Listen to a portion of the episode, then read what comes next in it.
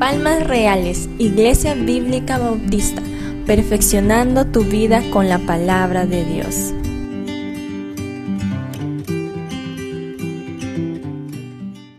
El mes de septiembre fue un mes muy especial. Eh, durante la noche estuvimos estudiando por el mes de la Biblia eh, referente a la palabra de Dios en cuanto a los beneficios que recibimos eh, cuando guardamos la palabra de Dios en nuestra vida, en nuestro corazón. ahora octubre también en nuestra iglesia celebramos el mes de las misiones. Y bueno, y la serie que vamos a estar estudiando en estos domingos del mes de octubre, eh, esta, esta serie se llama Proclamando el Reino de Dios. Y es cierto, hermanos, estamos pasando por momentos muy difíciles a nivel mundial. Esta pandemia ha cambiado el estilo de vida de, de muchos en todo el mundo. Inclusive ha cambiado también nuestra manera de relacionarnos como hermanos en Cristo. ¿Y a qué me refiero? A que, a ya no nos podemos congregar eh, presencialmente y ahora nos congregamos a través del Zoom. Y también nuestra manera de predicar el Evangelio, de extender el, reino de Dios. Antes eh, se hacían campañas, conferencias evangelísticas, íbamos eh, de casa en casa. Los jóvenes salían, ah, eh, cuando se acercaba la Navidad, salían a proclamar el Evangelio a través de shows infantiles, donde se llevaba el mensaje del Evangelio a los niños. Los jóvenes tenían confraternidades y, y bueno, se juntaban cuatro o cinco iglesias, reuniendo un total entre, entre 250 300 jóvenes y también allí se proclamaba el Evangelio. Y los jóvenes cuando habían confraternidades siempre traían invitados que escuchaban por primera vez la aplicación de la palabra de Dios. Y lógicamente había conversiones. Bueno, eh, en otras iglesias los hermanos salen a las plazas, salen a, los mercados, salen a otros lugares en las calles y comienzan a, bueno, predicaban el Evangelio, proclamaban el reino de Dios, pero ahora con esta pandemia, eh, como que, entre comillas, todo eso se ha paralizado. Pero el Evangelio se sigue predicando, hermanos, a través de los medios virtuales. Y nosotros también podemos continuar proclamando el reino de Dios porque nosotros tenemos y continuamos relacionándonos con personas. Nos relacionamos con familiares, nos relacionamos con amistades del trabajo, compañeros de estudio, a través de los medios virtuales. Entonces no hemos dejado de relacionarnos, no hemos dejado de contactarnos o no hemos dejado de estar eh, en una conexión, ¿verdad? Y, bueno, y, gracias a Dios que nos ha dado la sabiduría para al menos poder dominar eh, algo de la tecnología para, para, no dejar de estar pues eh, proclamando el Evangelio, para no dejar de estar relacionándonos también. Eh, hermanos, la gran pregunta es, ¿cómo podemos proclamar el reino de Dios? ¿Cómo? Bueno, a través de estos domingos vamos a estar compartiendo, pues, cómo podemos proclamar el reino de Dios. Y si bien es cierto, si bien es cierto, si hablamos de limitaciones, no las hay, no las hay, hermanos. recuerde que muchos años atrás también hubieron personas eh, hijos de Dios, creyentes, que predicaron el Evangelio, pero con muchas limitaciones. Pero para ellos no fue impedimento para continuar proclamando el Evangelio. Si bien es cierto, en esas épocas no había la tecnología que tenemos hoy, pero igualito eran personas que iban por todos lugares predicando el Evangelio, a pesar de todas las limitaciones que tenían. Muchos de ellos viajaron pues eh, a través eh, de embarcaciones, otros en tren, otros eh, montando un asno, otros en carreta, pero el asunto es que iban a diferentes lugares predicando el Evangelio. No había impedimento. Y eran viajes que duraban tres meses, o, o eran viajes que duraban seis meses, o cuando venían de otro país duraba más tiempo. Entonces, y, estas personas no tenían impedimento, no tenían limitaciones. En, un sentido, su amor para proclamar el reino de Dios no tenía limitaciones. Entonces, nosotros, nosotros disfrutamos ahorita de la tecnología. Hace un momento observaba a, mis hijas que estaban, eh, estaban a través del WhatsApp conversando con nuestros familiares que radican en Madrid. Y bueno, y y conversaban o se escribían o, se grababan audios en cuestión de segundos, en cuestión de segundos estaban entrando en, en comunicación. Eh, a veces también se llaman por videollamadas y es interesante porque no solamente pueden conversar, sino se pueden ver sus, sus rostros. Entonces es interesante cómo la tecnología ha avanzado. Bien, la primera manera de proclamar el reino de Dios es ensanchando el reino de Dios. Y cuando nosotros vamos a Isaías capítulo 54, versículo 2, la primera parte, dice, ensancha el sitio de tu tienda. Ensancha el sitio de tu tienda. Ahora, ensancha viene del hebreo rabhab y significa ampliar, aumentar, espaciar. Y esas son las palabras que vamos a, estudiar en esta noche. Ahora, ensanche el sitio de tu tienda. Eh, una tienda, o que era una tienda en, en, el Antiguo Testamento, una tienda es una estructura, digamos, plegable de tela o pieles que se sostiene con cuerdas que van de las varas a clavijas o estacas que se hincan en la tierra alrededor de la misma. Es como lo que nosotros conocemos hoy en día como nuestras carpas, ¿verdad? A veces cuando se acerca una, temporada de feriado largo, eh, a veces tenemos la, teníamos la costumbre, bueno, ojalá que estas experiencias vuelvan pronto, pero había la costumbre de, de salir con la familia, ¿verdad? A cierto lugar, a las afueras de Lima, y llevamos una carpa. Entonces la carpa tenía todos sus implementos, ¿no? Eh, sus, estacas, sus cuerdas, sus, fierritos especiales para que quede elevada y las estacas y la pita para que cuando venga el viento no, no se lleve la carpa. Entonces, eso se conoce como tienda. Ahora, la tela de las tiendas eran de un color oscuro frecuentemente. Y, bueno, y, esto ya de, de, tener tiendas se puede leer inclusive en el libro de Cantares. Porque en Cantares capítulo 1, versículo 5 dice, Morena soy, oh hijas de Jerusalén, pero codiciable, como las tiendas de Cedar, como las cortinas de Salomón. Entonces, en el Antiguo Testamento vemos que las personas eh, ya este, usaban las tiendas ¿no? o las carpas. Ahora, también las tiendas figuran entre los elementos habitacionales más primitivos hechos por el hombre mismo. Por ejemplo, si vamos a un libro un poquito más antiguo, en el Génesis capítulo 4, en el versículo 20, dice, y Ada dio a luz a Jabal, el cual fue padre de los que habitan en tiendas, en tiendas o en carpas, ¿no? Y crían ganados. En Génesis 9:21 dice, y bebió el vino y se embriagó y estaba descubierto en medio de su tienda.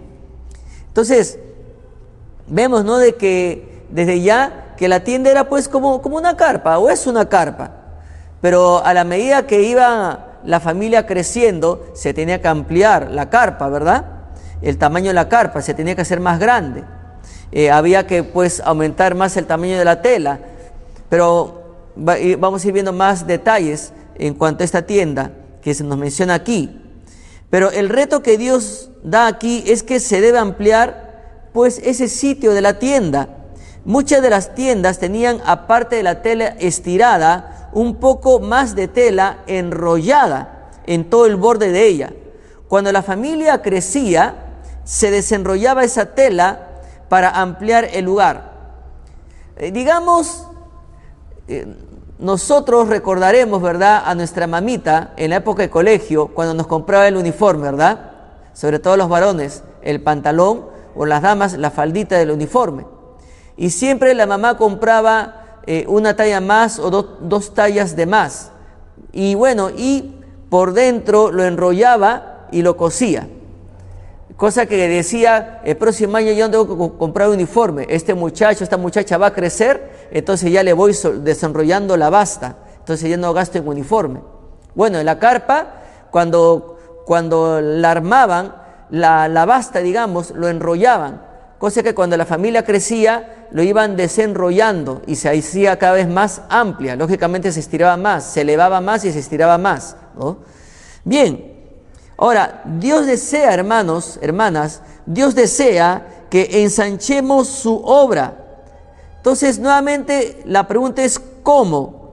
El mismo significado de ensanchar nos da tres respuestas. ¿Cómo podemos ensanchar la obra de Dios? La primera, ampliando, ampliando la obra de Dios. O sea, ampliar es una palabra que tiene como definición en agrandar, extender, acrecentar, incrementar, amplificar. Es por eso que Dios nos reta en Mateo capítulo 28, versículo 19, id por todo el mundo y predicad el Evangelio a toda criatura. Hermanos, debemos dar muchas gracias a Dios, que no solamente nuestro pastor, el pastor Fernando Hidalgo, no solamente tiene un corazón y una pasión por, por el estudio de las escrituras, sino también que el pastor tiene un corazón misionero. Si eh, el pastor no tuviera un corazón misionero, Palmas Reales sería una iglesia estéril. Pero gracias a Dios que Palmas Reales es una iglesia misionera, una iglesia con visión misionera también. Y tenemos hijas por todos lados. Entonces, pero últimamente, últimamente todos nosotros estamos pues en este, en este asunto ampliando, ampliando el reino de Dios. Y, hay un equipo de hermanos que está trabajando en Río Seco, hay un equipo de hermanos que está trabajando en Cipreses, hay un equipo de hermanos que está eh, trabajando en Lonja, pero también el pastor Roldán y su esposa eh, están en ese momento en Requena. O sea, Palmas Reales está en cuatro lugares, está ampliándose en cuatro lugares. Y aparte viene apoyando a otros misioneros que si bien es cierto, no son obras que ha iniciado Palmas Reales, sino de otras congregaciones de nuestro compañerismo. Entonces, qué bendición saber que estamos formando parte para ampliar el reino de Dios. Y, y es por eso que Palmas Reales como iglesia obediente está acatando, obedeciendo y cumpliendo lo que Dios ha ordenado. Id por todo el mundo y predicad el Evangelio a toda criatura. Luego el Señor dice, pídeme y te daré por herencia las naciones y como posesión tuya los confines de la tierra, según el Salmo capítulo 2, versículo 8. Este es un reto a la oración también. Cuando hablamos de ampliar, no solamente, eh, hermanos, debe ser un deseo en nuestro corazón. Tenemos que orar para que Dios nos abra puertas, para que en este contexto que estamos viviendo, eh, entre comillas, encerrados, entre comillas, aprisionados, que no se puede salir a la calle a predicar, que no se puede organizar ahorita campañas evangelísticas con presencia masiva de personas, que, no podemos ir al mercado, a, la calle a predicar. Bueno, aparentemente estamos imposibilitados, pero hermano, no estamos imposibilitados. A través de las redes virtuales podemos seguir ampliando el reino de Dios, podemos seguir predicando el Evangelio. Y, nosotros tenemos como, como arma poderosa la oración. Usted recuerde que la Biblia dice, la oración eficaz del justo puede mucho. Y Dios insiste en que estemos ampliando su reino, porque en Marcos capítulo 16, versículo 15 dice lo siguiente, y les dijo, id por todo el mundo y predicad el Evangelio a toda criatura. Ahora, para ello también se requiere que nosotros seamos hombres y mujeres de coraje. ¿Por qué? La Biblia nos habla de un personaje eh, conocido como Juan el Bautista. Y allí en Mateo capítulo 3, versículo 1 y 2 dice, en aquellos días vino Juan el Bautista predicando en el desierto de Judea y diciendo, arrepentíos porque el reino de los cielos se ha acercado. Es interesante porque este hombre, este hombre predicaba, dice, en el desierto, en el desierto. Ahora, el desierto es un tipo del mundo, es un símbolo del mundo. Y nosotros, hermanos, estamos en el desierto también, rodeado de tantas personas que no conocen a Jesús, rodeado de tantas personas que probablemente nosotros conocemos y los amamos, puede ser nuestros familiares, nuestras amistades, pero ellos no conocen al Señor, están en el mundo y están entre millones y millones de personas que no conocen a Cristo. Y nosotros tenemos la oportunidad de orar por ellos y pedirle a Dios que un momento nos abra puertas para poder predicarles a través del WhatsApp, a través de un mensaje en el Facebook. Entonces, de una llamada, una llamada o videollamada. El asunto es que tenemos que orar al Señor y pedirle al Señor de nuevo que nos dé ese valor santo para predicarle a nuestros familiares o a las personas que conocemos, que nos dé ese valor santo para poder hacerlo. En Mateo capítulo 4, versículo 17, dice lo siguiente, desde entonces comenzó Jesús a predicar y a decir, arrepentíos porque el reino de los cielos se ha acercado. Tenemos como modelo al Señor Jesucristo. El Señor Jesús, el Señor Jesús vino a este mundo a hacer la voluntad del Padre. El Señor Jesús pasó tiempo invirtiendo en oración para que Dios le abra puertas. El Señor Jesús pasó tiempo predicándole a las personas, predicando a las personas. Para Jesús no había ningún impedimento para predicar a las personas, hermanos, hermanas.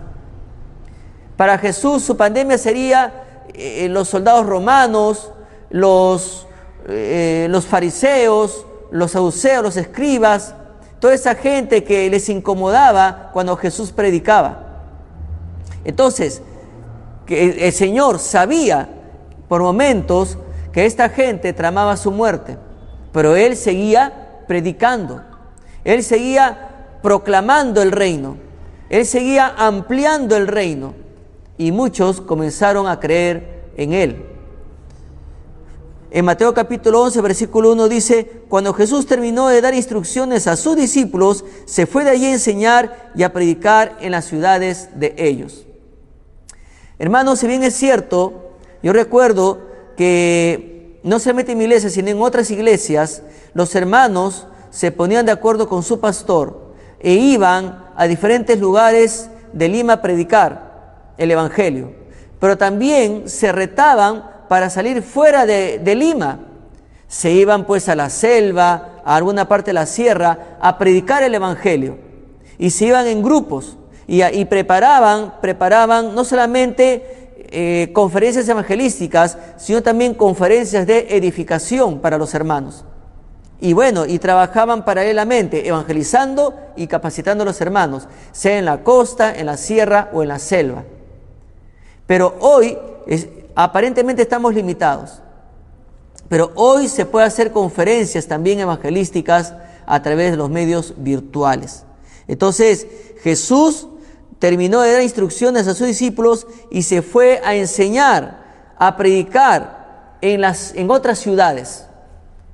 Hoy nosotros lo podemos hacer. Podemos predicar el Evangelio, siempre y cuando tengamos eh, la autorización del pastor de repente que esté en Arequipa, en Piura, en, alguna parte de la selva, para que nuestros hermanitos puedan escuchar eh, eh, un sermón de edificación o si se nos invita a dar pues un mensaje de evangelismo para ampliar el reino de Dios. En Marcos capítulo 1, versículo 38 dice, Él les dijo, vamos a los lugares vecinos para que predique también allí, porque para esto he venido. Jesús sabía que le quedaba poco tiempo aquí en la tierra. Él habrá estado aquí en la tierra, o sea, en su ministerio predicando, ¿no? Aproximadamente su ministerio habrá durado tres años y medio. Entonces, él sabía que el tiempo era corto, pero hizo mucho, hizo bastante el Señor en tres años y medio. Y él, él sabía que Dios le hizo venir a este mundo. ¿Para qué? Para que predique el reino de Dios. Para que la gente sepa que el reino de Dios se ha acercado. Para que la gente se arrepienta. Para que la gente tenga un cambio de actitud en su corazón para con Dios. Hermano, hermana, a través de esta experiencia que estamos viviendo todos, a través de esta pandemia que estamos experimentando todos. No sabemos, no sabemos si esa pandemia nos tocará nuestro cuerpo. Pero aún en este tiempo que estamos disfrutando de buena salud, gracias a Dios, ¿usted está ampliando el reino de Dios? ¿Usted está compartiendo el Evangelio? ¿Está predicando el Evangelio? Porque Jesucristo dice, para esto he venido, a predicar. Hermano, hermana, le voy a recordar que Dios no solamente le ha perdonado sus pecados, que Dios no solamente le ha dado vida eterna para que usted venga, o, o antes veníamos a la iglesia y nos sentamos en la banca, ¿a qué? A cantar, a orar y a escuchar. No, no, no. Dios también nos hace recordar que Él nos ha dado perdón de pecados y vida eterna y que nos ha hecho sus hijos para dar un mensaje a este mundo. Usted tiene que predicar el Evangelio. Usted tiene que, hermano, compartir lo que Dios ha hecho en su vida. El milagro del perdón, el milagro de la vida eterna, mi hermano, mi hermana. No puede usted ser estéril. Usted tiene que ampliar el reino de Dios. Usted tiene que ensanchar su tienda. Usted tiene que ensancharse, hermano, hermana. Entonces, Dios le hace recordar que usted está en este mundo, que usted ha recibido el perdón de pecados y la vida eterna y que ahora es un hijo, un hijo de Dios. Pero hay algo que Dios espera de usted, que predique el Evangelio, que amplíe el reino de Dios. Eh, la Biblia dice, en Mateo 16, 20, perdón, Marcos 16, 20, dice, y ellos saliendo predicaron en todas partes, ayudándoles el Señor y confirmando la palabra con las señales que la seguían. Amén. Hermano, ahí toma ahí su WhatsApp, predíquele, predíquele a su familiar, predíquele a su amigo, a su vecino, predíquele a su compañero de trabajo, predique porque él necesita a Jesús, necesita ser salvo. Si muere, ya sea por la pandemia o por alguna enfermedad, él se ir al infierno. Por eso es importante orar por las personas que conocemos, para que el Señor abra puertas y, y puedan recibir al Señor Jesús en su vida. Luego dice la palabra de Dios, aconteció después que Jesús iba por todas las ciudades y aldeas predicando y anunciando el Evangelio del reino de Dios y los doce con él.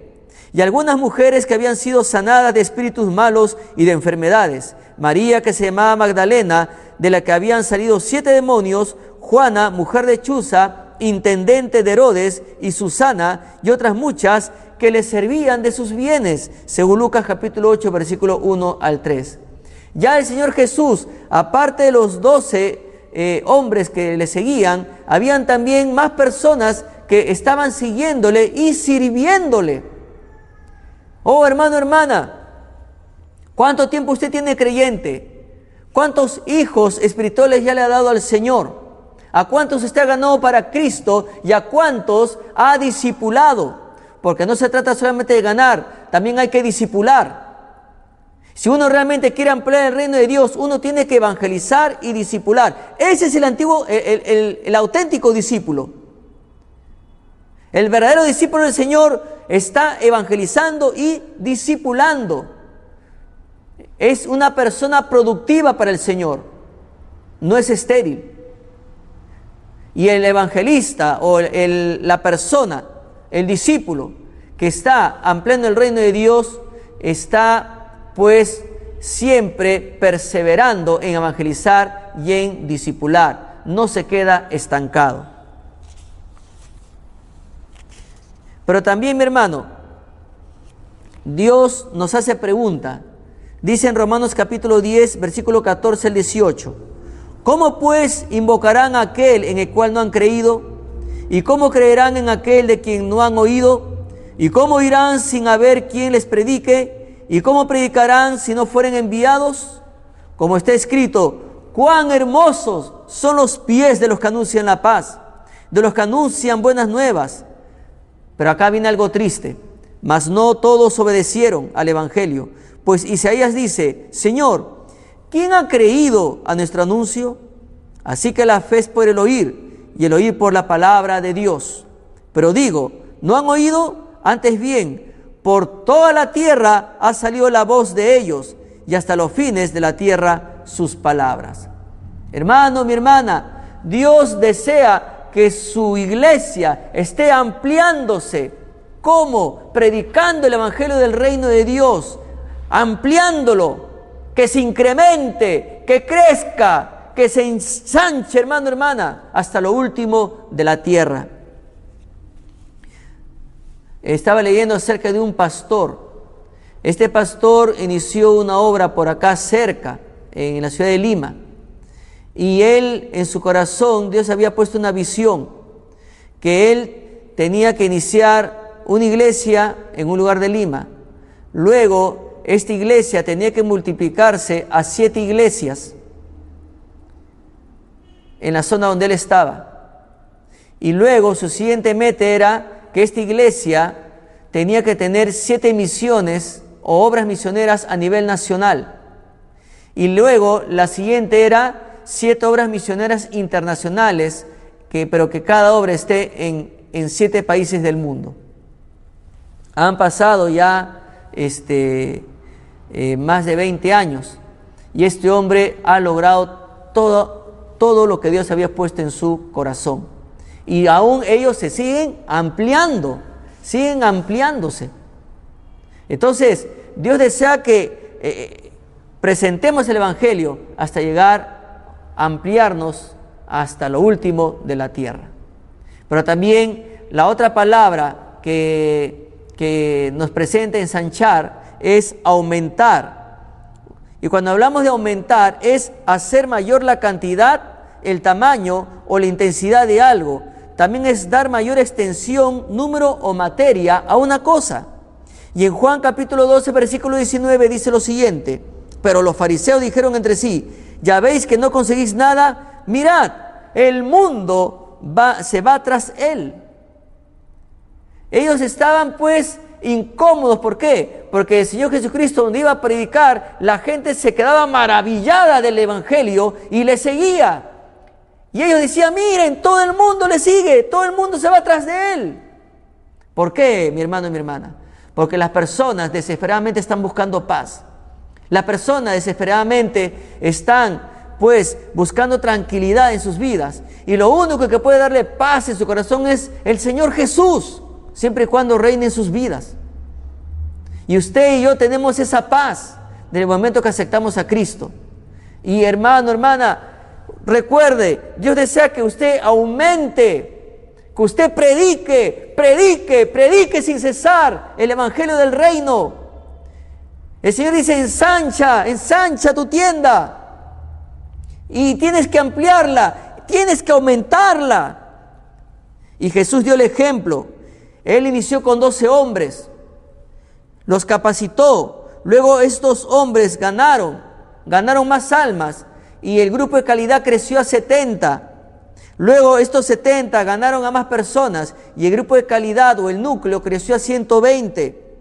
Y luego este grupo creció a 500 discípulos para atender pues a los 3000 que más adelante se convirtieron en el día de Pentecostés y luego se convirtieron 5000 más. Entonces, Dios desea pues que aumentemos. La mejor manera de aumentar a, los, a, las a la, cantidad de personas que conozcan a Jesús es predicándoles el Evangelio del Reino.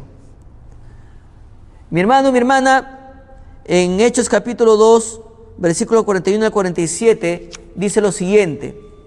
Cada día el Señor aumentaba añadía más personas a la iglesia.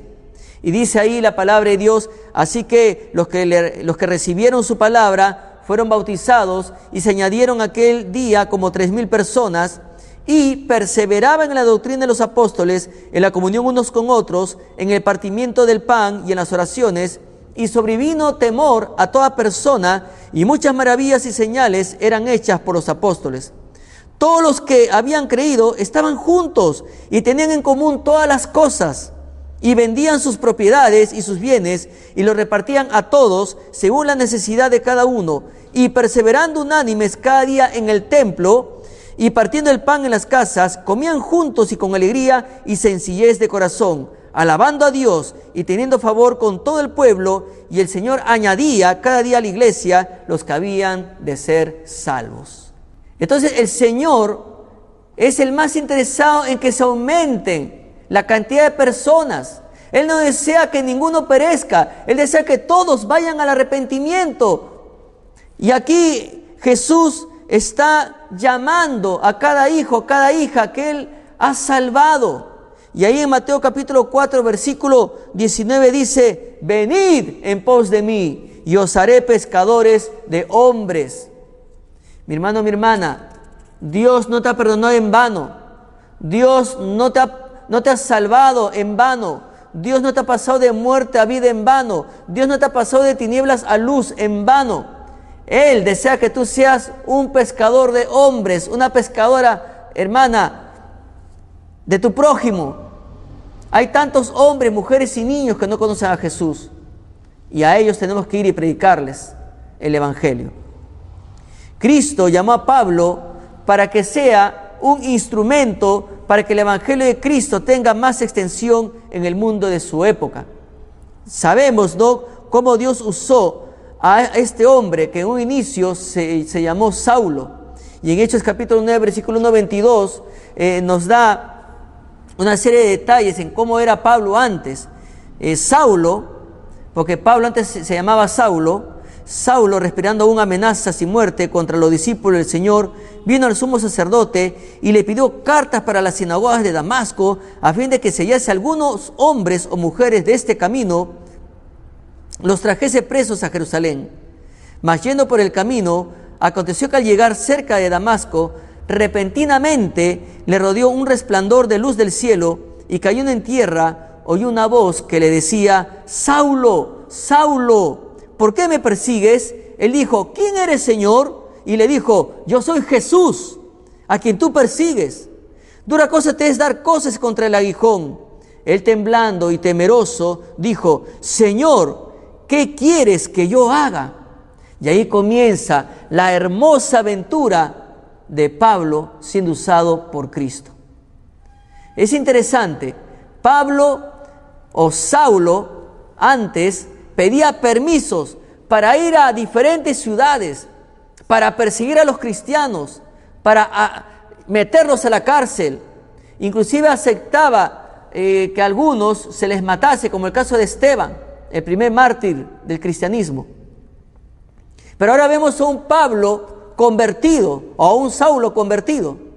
Porque más adelante ya el Señor le dice, ya no vas a ser Saulo, ahora Pablo, ¿no? Y vemos a este hombre transformado y ya no va a diferentes ciudades a perseguir a los cristianos. Ahora va a diferentes ciudades predicando el Evangelio, predicando el mensaje de perdón, de vida eterna.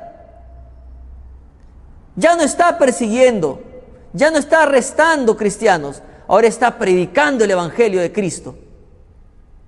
Antes él invertía tiempo persiguiendo. Ah, me, me enteró que en tal ciudad hay cristianos, voy allá.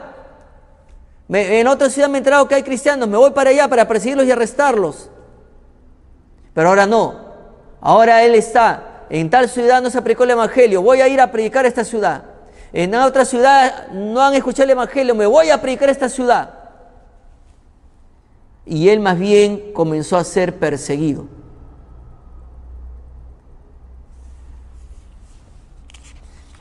Mi hermano, mi hermana, luego en su primer viaje misionero, bajo la supervisión de Bernabé, Pablo llegó a muchos lugares, ganando, aumentando las almas para el Señor. Desde Seleucia partió a Chipre, luego continuó, dice la palabra de Dios, por Salamina, luego llegó a Pafos, de allí embarcaron hacia la costa del Asia Menor hasta la ciudad de Perge, en Panfilia. Luego llegaron a Antioquía de Pisidia, luego Iconio, a Listra, para llegar a Derbe. Pero en cada lugar donde iban se predicaba el Evangelio de Cristo. Y muchos venían al Señor. Aumentaba el número de personas que se entregaban a Cristo. Y Él se tomaba tiempo también luego para edificar a cada alma ganada. Así Cristo usó a Pablo para aumentar la cantidad de personas para que sean creyentes de Jesucristo. También Cristo, hermanos, usó a Pedro para ganar y aumentar la cantidad de personas más allá de los judíos. Y ahí en Hechos capítulo 10, versículo 37 al 48, eh, dice lo siguiente, vosotros sabéis lo que se divulgó por toda Judea comenzando desde Galilea, después del bautismo que predicó Juan. Cómo Dios ungió con el Espíritu Santo y con poder a Jesús de Nazaret, y cómo éste anduvo haciendo bienes y sanando a todos los oprimidos por el diablo, porque Dios estaba con él. Y nosotros somos testigos de todas las cosas que Jesús hizo en la tierra de Judea y en Jerusalén, a quien mataron colgándole en un madero. A este levantó Dios al tercer día e hizo que se manifestase no a todo el pueblo, sino a los testigos que Dios había ordenado de antemano, a nosotros que comimos y bebimos con él después que resucitó de los muertos, y nos mandó que predicásemos al pueblo y testificásemos que Él es el que Dios ha puesto por juez de vivos y muertos. De este dan testimonio todos los profetas, que todos los que en Él creyeren recibirán perdón de pecados por su nombre. Mientras aún hablaba Pedro estas palabras, el Espíritu Santo cayó sobre todos los que oían el discurso y los fieles de la circuncisión que habían venido con Pedro se quedaron atónitos de que también sobre los gentiles se derramase el don del Espíritu Santo, porque los oían que hablaban en lenguas y que magnificaban a Dios. Entonces respondió Pedro, ¿puede acaso alguno impedir el agua para que no sean bautizados estos que han recibido el Espíritu Santo también como nosotros? Y mandó bautizarles en el nombre del Señor Jesús. Entonces le rogaron que se quedase por algunos días. No solamente los judíos estaban creyendo, ahora son los gentiles, la gente que no era judía, que estaba creyendo el Evangelio de Jesús. Entonces el número de fieles estaba aumentando, no solamente eh, de la nación judía, sino también de otras naciones. Hermanos, mire lo que Dios hizo tan solamente con Pablo y con Pedro. Yo te pregunto, ¿qué está haciendo Dios en tu vida? ¿O, a cuánto tú le estás permitiendo a Dios trabajar en tu vida? Porque a través de, de la vida de Pedro, Dios lo usó y a través de su predicación muchas personas conocieron a Jesús. Usó a Pablo, que fue a diferentes lugares, y muchas personas se entregaron a Jesús. Y Pablo también es un misionero por excelencia, porque el lugar donde iba eh, implantaba una nueva obra ahí misionera. Y, capacitaba a las personas y dejaba una persona encargada de esa obra, no los dejaba huérfanos. Entonces, tanto Pedro como Pablo hicieron un trabajo extraordinario. Ellos, ellos predicaban el Evangelio y aumentaban la cantidad de personas fieles al Señor. Yo te pregunto, hermano, ¿Cuánto le estás dejando a Dios trabajar en tu vida? Estamos viendo que ensanchar implica ampliar, implica aumentar. ¿Cuánto ha aumentado en tu vida la predicación del Evangelio? ¿Cuántas personas han sido ganadas? ¿A cuántas personas has predicado, mi hermano? Y no solamente predicado, ¿A cuántas personas has ganado para Cristo y las has discipulado? Porque no es solamente ganar, hay que discipular también. Muchas veces se dice, padre, padre, un padre responsable es el que vela por la educación de sus hijos. No solamente trae hijos al mundo, sino que también los cría, los capacita, los educa para el futuro. Entonces, eso se llama se llama pues eh, responsabilidad. Usted, si gana un alma y no la disipula, si no la capacita, si no la educa en las cosas de Dios, usted es un padre espiritual irresponsable. Y acá vemos tan solamente dos ejemplos, porque en la Biblia tenemos muchos ejemplos de hombres y mujeres que dejaron a Dios trabajar en su vida y que a través de su vida muchas personas vinieron a Cristo. Pero solamente bastó dos ejemplos para ver en esta noche. La tercera palabra es espaciar. Hemos visto que ensanchar implica ampliar, aumentar, pero también implica espaciar. Poner, ¿qué es espaciar? Es poner dos o más personas o cosas separadas en el espacio o en el tiempo. Espaciar también es hacer llegar una noticia a mucha gente es espaciar la noticia. Y la Biblia nos dice que la gran noticia del nacimiento del Salvador, en Lucas capítulo 2, versículo 9 al 20. Y todos conocemos ya, ¿no? Que se, se presentó un ángel del Señor y la gloria del Señor los rodeó de resplandor, dice la Biblia, y tuvieron gran temor.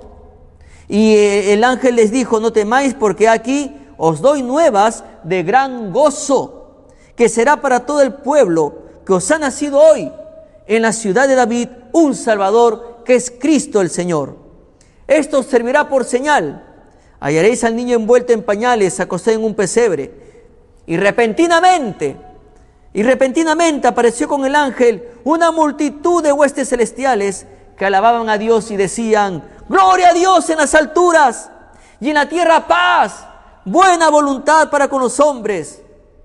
Sucedió que cuando los ángeles se fueron de ellos al cielo, los pastores se dijeron unos a otros, pasemos pues hasta Belén y veamos esto que ha sucedido y que el Señor nos ha manifestado. Bueno, y ahí vinieron y encontraron el lugar y adoraron pues al Señor.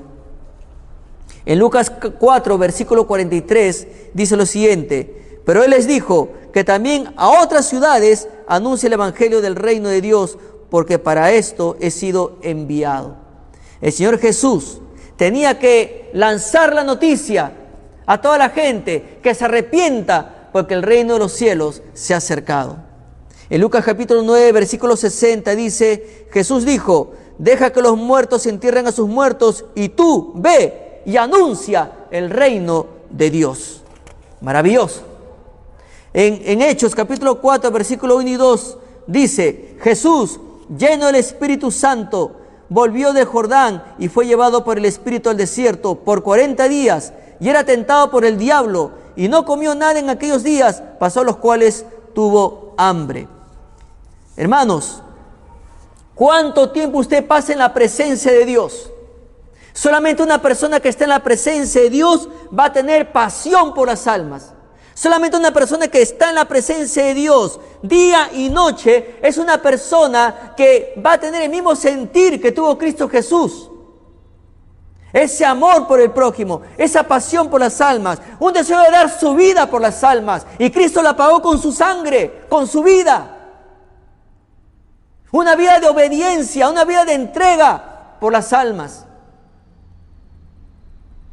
¿Cuánto tiempo usted pasa orando por las almas de su país? ¿Cuánto tiempo usted pasa orando que Dios tenga misericordia de su tío, de su tía, de su hermano, de su hermana, de sus vecinos, de su compañero de trabajo, de este país que se hunde cada vez más en el dolor, en la miseria moral? Este país que tiene autoridades que no le temen a Dios y su pecado los lleva a cometer actos ilícitos. Ellos necesitan a Cristo. Están viviendo en tinieblas, están viviendo en pecado. ¿Cuánto tiempo usted pasa orando? Jesús invirtió tiempo y se fue al desierto por 40 días. Y en esos días era tentado por el diablo. Pero él intercedió para que Dios pueda hacer en su vida la gran obra, la gran obra que nosotros conocemos. En Hechos capítulo 5, versículo 12 al 20 dice, y por la mano de los apóstoles se hacían muchas señales y prodigios en el pueblo, y estaban todos unánimes en el pórtico de Salomón. De lo demás, ninguno se atrevía a juntarse con ellos, mas el pueblo los alababa grandemente.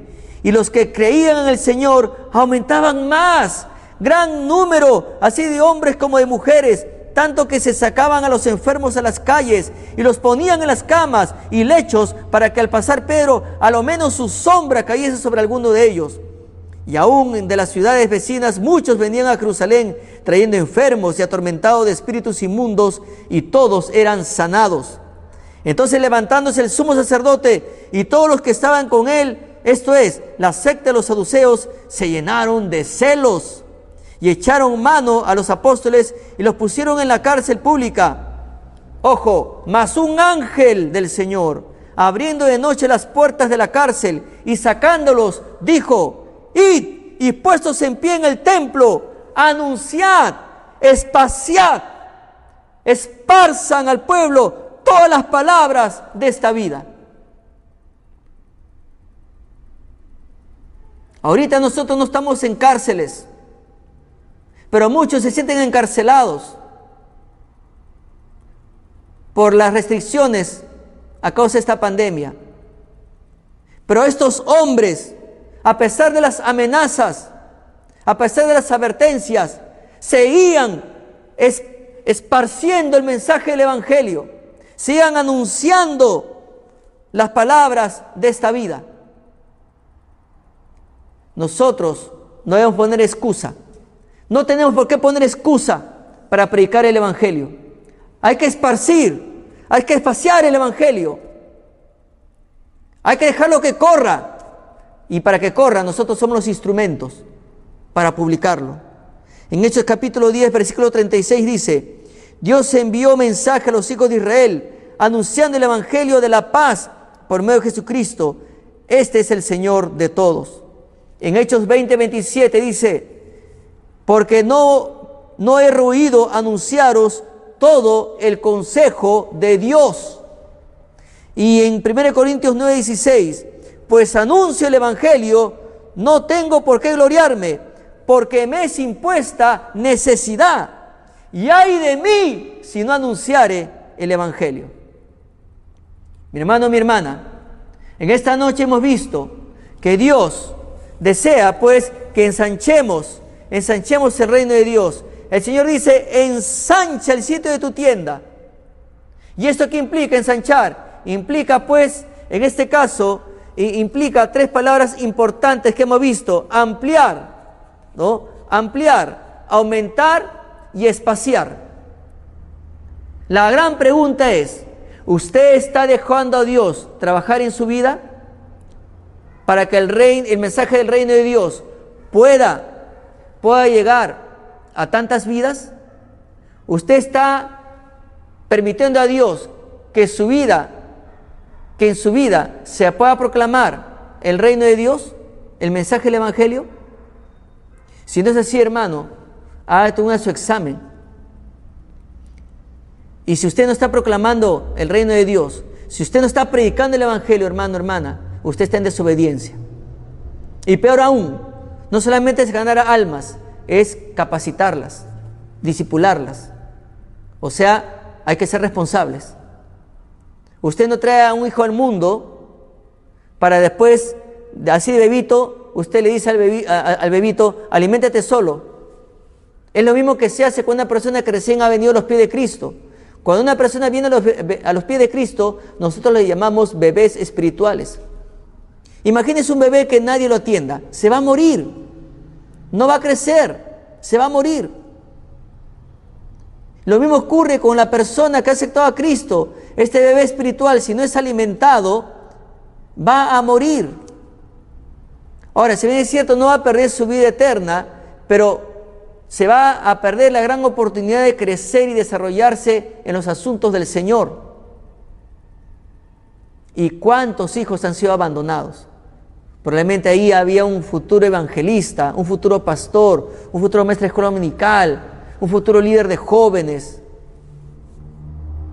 Pero fueron abandonados por los que, por los, que los ganaron para Cristo. Mi hermano, mi hermana, Dios desea que ensanches el sitio de tu tienda, que amplíes, que aumentes y también que lo espacies. ¿Qué estás haciendo? ¿Qué estás haciendo? Y si no lo estás haciendo, es tiempo de pedir perdón a Dios. ¿Qué le parece si oramos, hermanos, para terminar? Padre, gracias te damos en esta noche por tu palabra. Gracias, Señor, porque tú nos llamas, Señor, a la reflexión. Y hoy, Señor, más que nunca, hay personas que necesitan de Cristo. Rogamos que nosotros seamos hijos obedientes y que escuchemos tu llamado, Señor. Ensancha el sitio de tu tienda. Padre, te damos las gracias por tu palabra en esta noche, en el nombre de nuestro Señor Jesús, nuestro Salvador. Amén. Hermanos, que el Señor les bendiga